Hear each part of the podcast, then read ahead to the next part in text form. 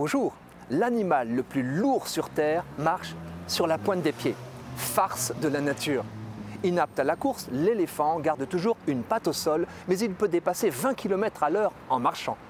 Un mâle d'éléphant d'Afrique pèse jusqu'à 7 tonnes. L'éléphant est l'un des animaux terrestres les plus intelligents. Avec le corbeau et certains grands singes, il se reconnaît comme vous et moi dans un miroir.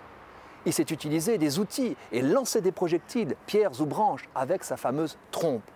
Cet organe aux 100 000 muscles issus de la fusion entre son nez et sa lèvre supérieure peut à peu près tout faire. Décortiquer une cacahuète, soulever jusqu'à une tonne, aspirer 10 litres d'eau pour boire ou prendre sa douche, voire les pomper dans son propre estomac pour rafraîchir sa peau la couvrir d'un nuage de poussière, protectrice du soleil et des parasites, sentir, barrir et vous envoyer une claque magistrale. On suppose que l'éléphant anticipe les changements de temps à l'ouïe et communique avec ses congénères grâce aux vibrations du sol.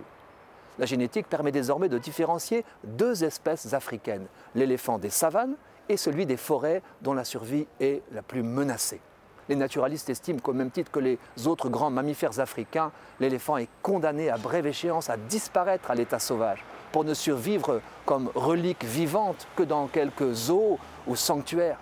Quel crève-cœur Chacun sait le désastre provoqué par le juteux trafic de son ivoire, enfin prohibé dans le monde entier. Selon une étude de 2016, 30 à 40 000 éléphants d'Afrique seraient braconnés chaque année, soit près de 10% de la population totale estimée à 400 000 têtes mais c'est la disparition de son habitat naturel qui menace le plus sa survie. Nous parlons ici de l'herbivore emblématique de la faune sauvage qui fascine petits et grands. Quelle perte écologique et culturelle L'éléphant a besoin d'espace et de beaucoup de nourriture. Son mode de vie peut poser d'énormes problèmes aux populations locales. Il est difficile à canaliser. La dispersion des jeunes les pousse à envahir les cultures. Un spécimen déplacé à 100 km peut décider de retourner à l'endroit d'où on l'a délogé. Alors que l'éléphant africain régresse partout, un pays a réussi à inverser sa courbe démographique. Il s'agit du Botswana. Grâce à un programme de conservation exemplaire, 135 000 éléphants y vivent, soit un tiers de la population africaine. Hélas, le triplement de cette population en 30 ans pose des problèmes ingérables, y compris écologiques.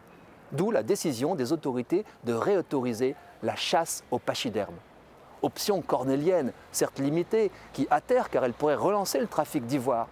Mais il faut comprendre, à plus de 40 000 dollars par trophée, les riches chasseurs peuvent compenser les sacrifices consentis par le Botswana et ses agriculteurs pour sauver l'habitat de l'éléphant. Qu'un animal promis à l'extinction redevienne chassable a quelque chose d'effarant. Quant à moi, et cela n'a rien à voir avec le sort réservé par Alain de Brunoff à la mère du petit Babar, avant qu'il humanise son héros, j'ai peine à croire qu'on ait encore plaisir à tirer sur l'éléphant.